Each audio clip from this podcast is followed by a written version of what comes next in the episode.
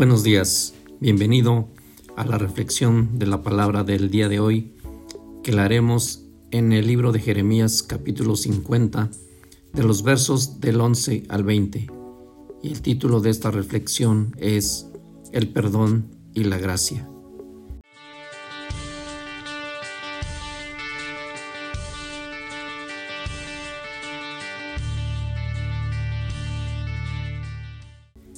Continuamos con la profecía sobre Babilonia. Dios muestra la razón de esta profecía, porque hicieron mal al pueblo de Dios, y muestra que aquella grandeza que tenía Babilonia va a ser quitada y Babilonia será humillada, porque actuó con soberbia en contra del pueblo de Dios.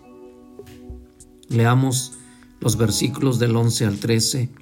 Dice, porque os alegrasteis, porque os gozasteis, destruyendo mi heredad, porque os llenaste como novilla sobre la hierba y relinchaste como caballo. Vuestra madre se avergonzó mucho, se afrentó la que os dio a luz. He aquí será la última de las naciones, desierto, sequedal y páramo. Por la ira de Jehová no será habitada, sino será asolada toda ella todo hombre que pasare por Babilonia se asombrará y se burlará de sus calamidades.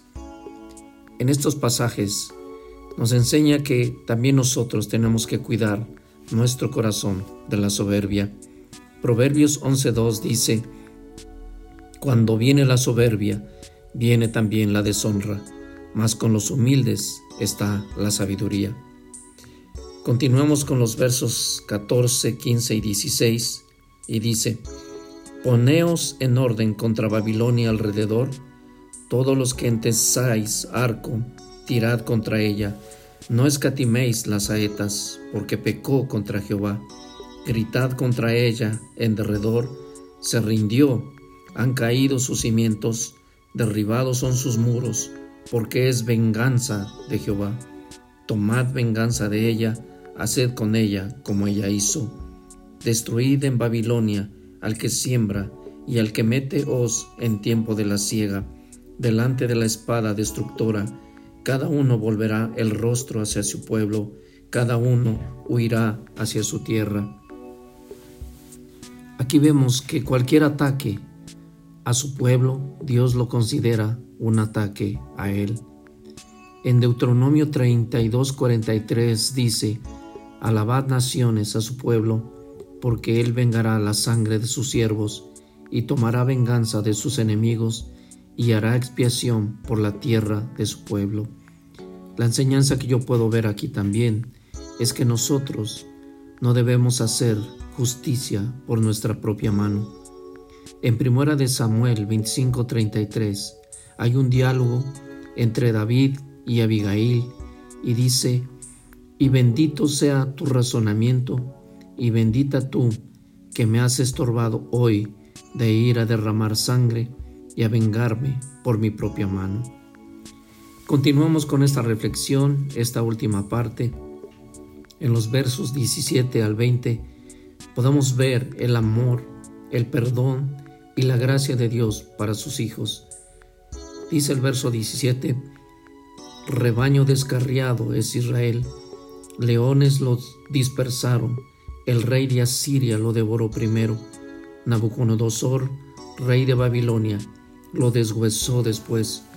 Por tanto, así ha dicho Jehová de los ejércitos, Dios de Israel, yo castigo al rey de Babilonia y a su tierra, como castigué al rey de Asiria, y volveré a traer a Israel a su morada, y pasará en el Carmelo y en Basán, y en el monte de Efraín, y en Galad se saciará su alma.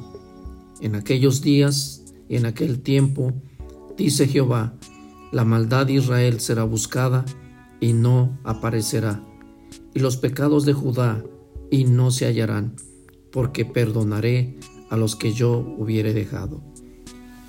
Podemos ver aquí el gran amor, la misericordia y el perdón del Señor para aquellos que se vuelven a Él, que se arrepienten de sus faltas y quieren volver a sus caminos.